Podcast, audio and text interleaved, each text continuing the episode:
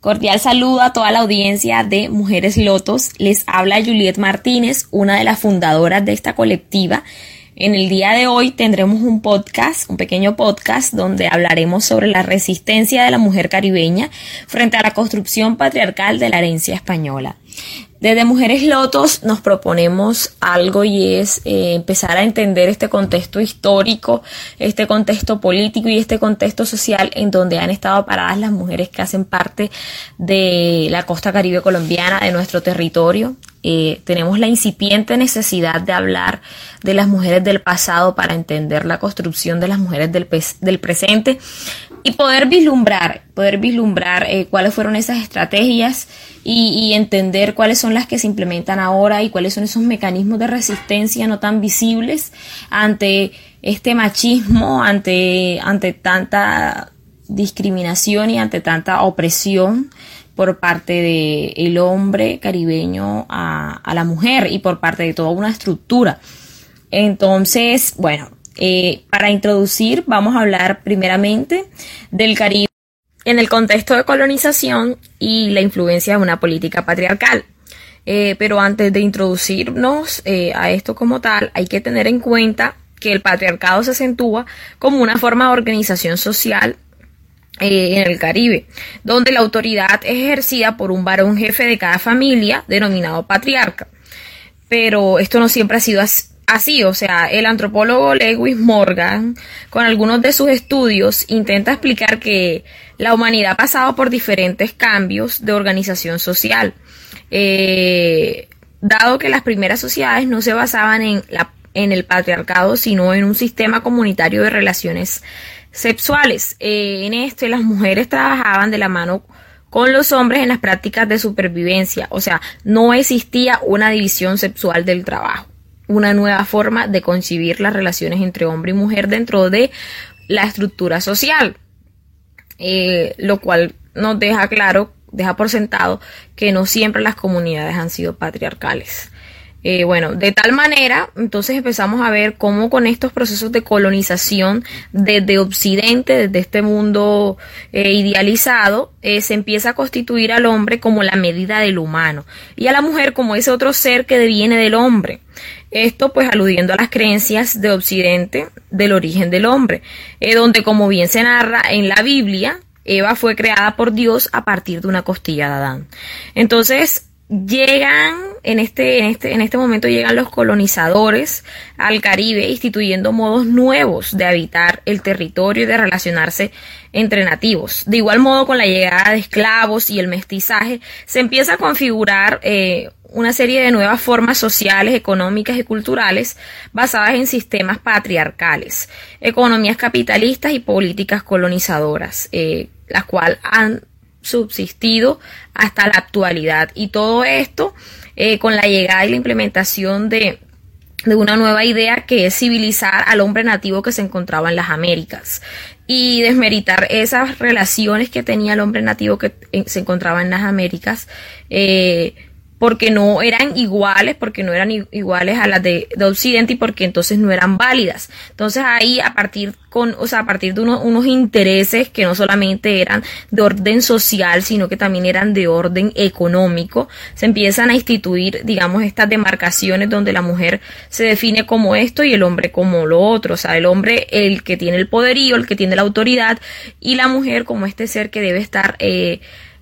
arraigado o debe estar sujeto solamente a una parte de la esfera social, debe tener eh, el control solamente de una parte y ni siquiera el control, sino que debe estar eh, sujeta solamente a la cocina y a las labores domésticas. Entonces la invasión española eh, parece haber convertido lo que muchas veces había sido una relación complementaria, como ya dije anteriormente, entre hombres y mujeres, en un vínculo de sometimiento, ¿Qué significó para las mujeres indígenas, las mujeres nativas, eh, opresión material, espiritual y sexual.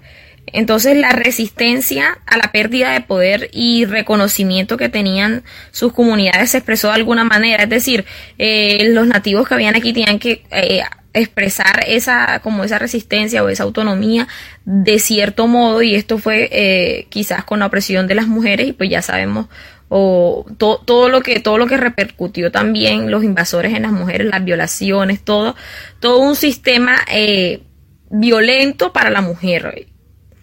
Entonces, bueno, tanto en América del Norte, ahora vamos a hablar un poquito sobre este tema que sí, ya existía patriarcado cuando llegaron los colonizadores o no existía patriarcado. Entonces aquí vale la pena eh, mencionar un poquito que tanto en América del Norte como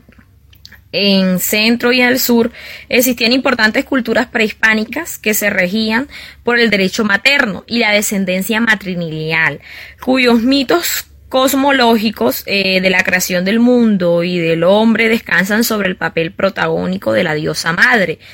a semejanza del tercer ciclo étnico o tercera edad narrada en el Popol Vuh. Este Popol Vuh es el libro sagrado de los mayas, un libro sagrado de los mayas, donde tienen una palabra eh, denominada Kipcheps, ahí me perdonan que no le haga justicia a la pronunciación correcta, eh, bueno, Kipches, esto es en Guatemala. Esta parte, esta, digamos, esta parte del Popol Vuh es en las comunidades que viven en Guatemala. Entonces, esta palabra denominada Kipches eh,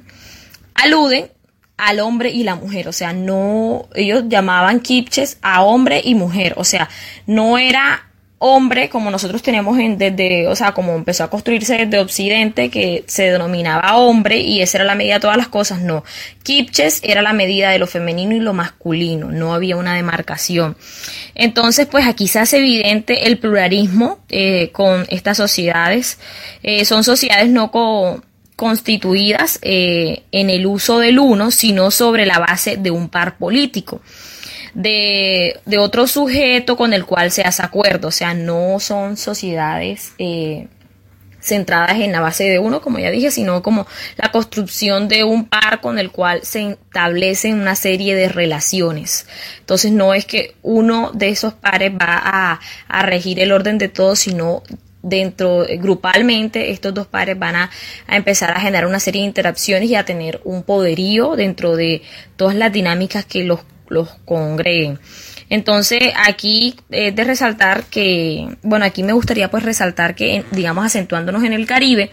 en la cultura indígena de la región Sinú, eh, había una organización social precolombina en la cual no existía el machismo. Eh, aquí se regía una concepción particular de la sexualidad, el, erotismo y las relaciones entre el individuo muy distinta a la que aportaron los españoles. Eh, entonces podemos mirar acá que nuestro machismo parece provenir más de estos aquellos, de estos españoles que llegaron a invadir. Eh, aquí tenemos, aquí pues se puede tejer, todo un debate en relación a si sí había machismo o no había machismo, pero vemos libros como el Popol Vuh, vemos narraciones prehispánicas como la de de las mujeres de la región Zenú, y nos damos cuenta que, que no es así, que el machismo proviene más de allá que de acá. Espero hayan disfrutado este podcast. Eh, también espero sus reflexiones sobre lo que para ustedes es la resistencia de la mujer caribeña frente a la construcción patriarcal de la herencia española. Eh, desde Mujeres Lotos nos pensamos estos espacios porque es importante hablar de la construcción de una mujer y de la, de la implementación de una política patriarcal desde la historia,